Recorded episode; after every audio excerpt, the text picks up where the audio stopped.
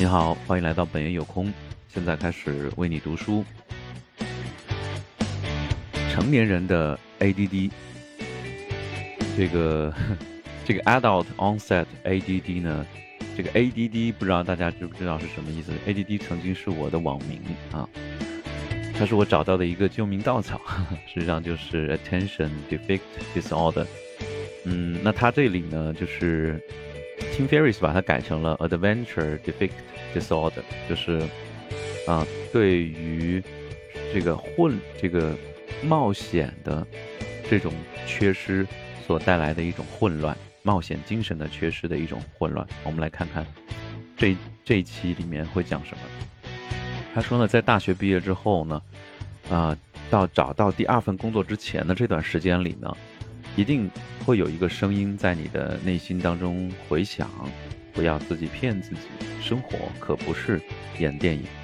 而如果你只有五岁呢？你说你想成为一个宇航员，你的父母一定会告诉你，你能做到。那父母这么说并没有害处，就像告诉孩子们圣诞老人真的存在一样。但如果你已经二十五岁了，你才宣布要开始一个全新的职业。父母的回答恐怕就会迥然不同。父母会说：“还现实一点吧，当个律师、会计师，或者是医生，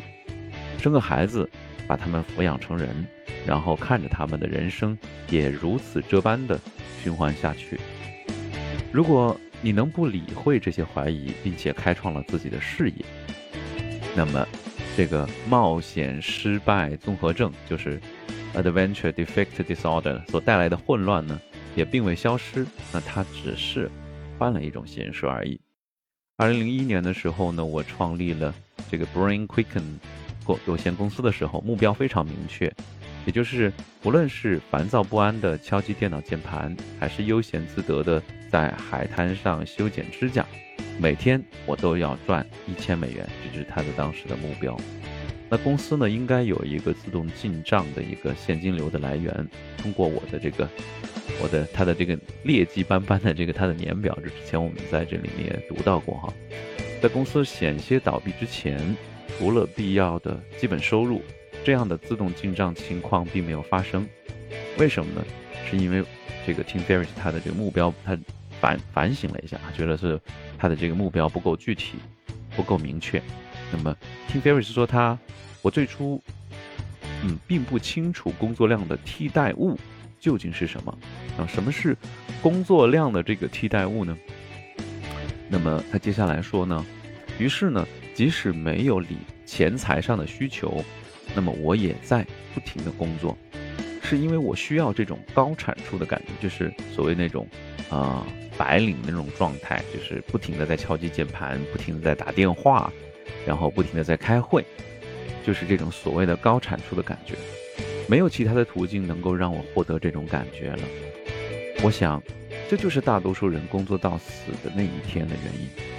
有了多少多少美元以后，我就不干了啊！I'll quit my job after I had how many dollars，是吧？然后呢，我就可以做自己的事儿了。那如果你没有明确，就是说我想要什么的这种替代物，那么这个替代维度里的空白。所带来对不确定的恐惧，就会使这个你要多少美元以后就不干的这个这个数字啊，这个数额无限的增长，因为你根本就不知道下一步想要做什么，所以你就只会为了这个美元的数字不停的花费时间，投入精力啊。那么这时呢，无论是普通员工还是老板，都变成了那个坐在红色宝马车里的胖子。非常无聊，尽管有那么点钱啊。好了，今天这一期呢也挺有意思，正好也聊到了这个 ADD 这个话题，也是非常呃有聊的一一期。那实际上我是一个 ADD，呃，找到 ADD 之后，发现自己可以命名自己的这个症状之后，啊，会会舒服一点的这么样一个人。嗯，同时做这一期的时候，无独有偶，好巧不巧，也遇到了这个 ADD 的这种啊发病的这个症状，就是很想做的好一些，但是呢，又呃内心又有各种嗯，就是呃会不停的去嗯不敢面对这个要做好这个现实，会不停的去打岔啊，去做这个事儿做那个事儿，啊避免去把这个事儿把它做完。那所以一直拖到今天才把它做到下午的时候，所以我就给自己，呃，平时我给自己的这个这个开诊断的这个这个方儿呢，就是完成它，不管怎么样，开始结束啊。所以你就看到了一个 ADD 的一个患者是怎么样去去面对自己的这个这个 perfection 的这个完美主义的这个倾向，然后呢去完成它的。这么一个全过程啊，是确实不完美，但是我做完了。好了，今天就到这里，非常感谢你能够见证我生活当中的这一刻。